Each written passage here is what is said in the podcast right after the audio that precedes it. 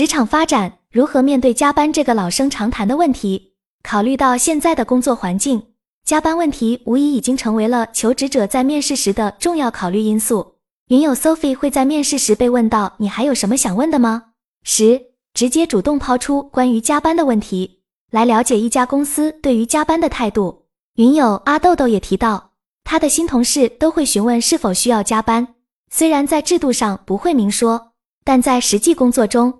他们常常会因为工作需求而陷入加班的状态。每一个职场人都难免会有需要加班的情况，当然，面试者也需要考虑如何评估应聘职位的加班情况。相比完全拒绝加班，云友一二会根据加班的具体类型做出决定。如果是无偿且频繁的加班是无法接受的，但如果是因为本职工作需要而产生的加班且频次不是太高，是可以被接受的。云友音条也提到。如果只是在特定时间，比如订货会前一段时间需要加班是可以接受的，但不会接受持续性的加班。越来越长的加班时间，现在不仅影响到求职者的选择，也会成为员工离职的原因之一。虽然大家观点各异，但我们不能否认的是，在现在的工作环境中，加班已经变成了一种文化。虽然个人并不认同，但也无法改变这种现状。那么，如何避免被公司薅羊毛？云友 Sophie 认为，他通常不会因为加班而离职，更不会将加班作为离职的原因。如果担心或者面临入职后的加班问题，不如在面试提问环节询问公司的加班情况和加班后的补偿方式，或者是直接与公司人事部门沟通。除了加班问题，工作中的其他挑战也引起了大家的讨论，比如在下班后是否需要回复工作消息，以及如何处理工作中的矛盾和压力。有时候，大家对于工作的抵触心理，其实不仅仅是因为加班，而是因为工作本身给自己带来了压力。让云友 Sophie 不想继续做设计师的原因，就基本都与工作中的挑战有关，比如处理样衣工丢失辅料的问题，以及公司其他部门会把工作集中推给设计部，加重了本职工作的负担。关于工作任务和部门对接的问题，也许还可以通过交接签字来避免。但还有很多问题是让职场打工人感到疲惫的主要原因。随着技术的进步，工作与生活之间的界限越来越模糊。下班以后，我们也很难得到完全的放松，而是需要持续面对着屏幕处理工作上的问题。这其实也是一种隐形的加班，将我们的工作时间从法定的八小时延伸成为醒着的十六小时。虽然我们很需要将工作和生活分离来得到充分的放松，但却很难真正实现。调休是很多公司针对加班问题提出的补偿方式，但在实际操作中，大家的感受如何？云友音调提到，他们的加班时间会在半年后清零，这意味着半年内，如何你没有找到合适的时机调休，你的加班就得不到有效的补偿。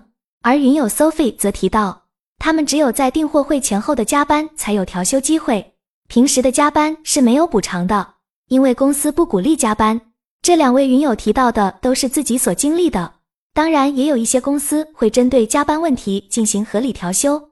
但是通过大家对于工作中的加班问题不同的看法和处理策略，也反映出了当前劳动市场的现状：加班已经成为了许多职位的一部分，而无论接受与否，职场人士都需要寻找适应这种环境的方式。二，大家如何看待二零二三年服装圈的就业环境？从很多资讯中，我们了解到今年的就业环境好似比往年更加严峻。在我周围，今年失业的人数已经超过了去年。云友 Sophie 也提到，以往他在招聘平台上会收到众多的私信，且发出的简历也会得到回应。然而，今年的情况却大不相同。云友业认为，目前的环境实际上提高了对个人专业技能的要求，因此。他主张通过不断学习和提升个人技能来保持竞争力。关于个人的竞争力，有几位云友都提到了，在招聘面试时会被问到是否了解 AI 工具或 3D 制衣技术。云友阿豆豆的公司就是其中之一。我们在社群讨论时也经常会谈到关于 AI 技术在服装行业的应用。对于相关技术的了解，我认为是大家可以主动提升的专业技能。虽然目前 AI 技术尚未完全成熟。但很多以模仿和借鉴为主的工作，可能也会很快就被 AI 代替。另外，我们现在看到很多电商会使用虚拟的模特，将图片上传后可以自动生成模特图片的技术也已经日趋完善。这对于服装行业来说都是息息相关的技术发展。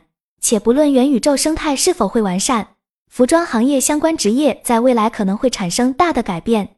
以超款改款为主要内容的设计师和单纯展示衣服的模特可能都会被 AI 虚拟人所替代。在此背景下，我们如何面对来自技术的挑战？云友 Sophie 提醒我们：如果仔细观察过 AI 出的效果图，一眼看去或许会让人眼前一亮，但其中还有很多细节有待加强。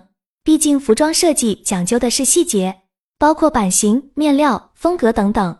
只有经验丰富且清楚自己想要什么的设计师，才能写出更具体的设计需求，生成更逼真的效果图。而这些对细节的把握和敏锐的感受，是 AI 技术还难以理解的。有新闻报道称，二零二三年中国的经济开始增长，那么为什么服装行业的就业情况依然不佳？在 AIGC 快速发展的情况下，设计师这一行业的竞争是否更加激烈？云有业认为。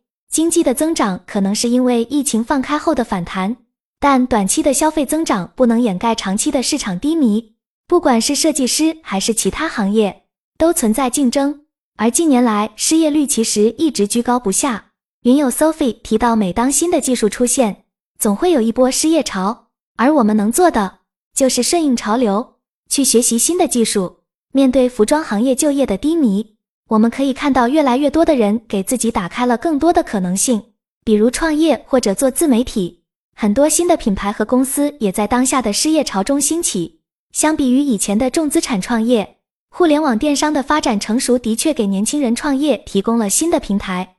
在我看来，似乎二零二三年是一个适合轻创业的年代。我们公司的楼宇在今年年初也接待了许多新兴的电商公司，而在小红书上。我看到很多人只用五千元就可以开设自己的工作室，通过孵化网红，并且进行直播销售，仅需五千元投入用于批发进货。另外，还有一些小型的做定制类的公司，例如汉服、cosplay、私人定制或刺绣工作坊等，通过媒体平台进行推广营销，就此起步。虽然这种在小红书上创造流量并转化为实际的销售的模式会带来短期红利。但真正能够借此创业成功的始终是少数。我同意这个观点。尽管如此，这一创业风潮对社会仍然产生了广泛的影响。在这样的就业环境下，云友阿豆豆提出了一个有趣的问题：面对找工作的困难，我们应该如何提升自己的技能呢？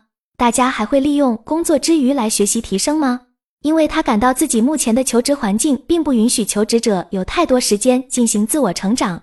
对此，云有烟恶直言不讳地承认，自己一直在消耗自己的老本，似乎并没有实质性的成长。考虑到当前加班的情况如此严重，往往下班回家后时间已经所剩无几，完成工作和实现提升之间的确需要想办法进行平衡。云友 Sophie 提到，他个人会试图了解新科技，并尝试拓展其他技能，即使他们可能与自己的主要职责无关。在他看来，新的技能也可以被视为一种兴趣爱好。他会在通勤路上或午休时，如果不太困，进行学习。对于他来说，周末的时间相对充裕，不至于时间过于碎片化。学习新的知识，了解新的资讯，他认为这些都是有益的。当然，前提是自己对这些内容感兴趣。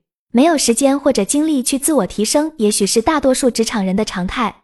但越是缺乏时间，我就越想逃离这种生活，因此只要一有时间，我就会做别的事情，比如学习新的知识以提高自己的能力，同时也希望能离开这个环境。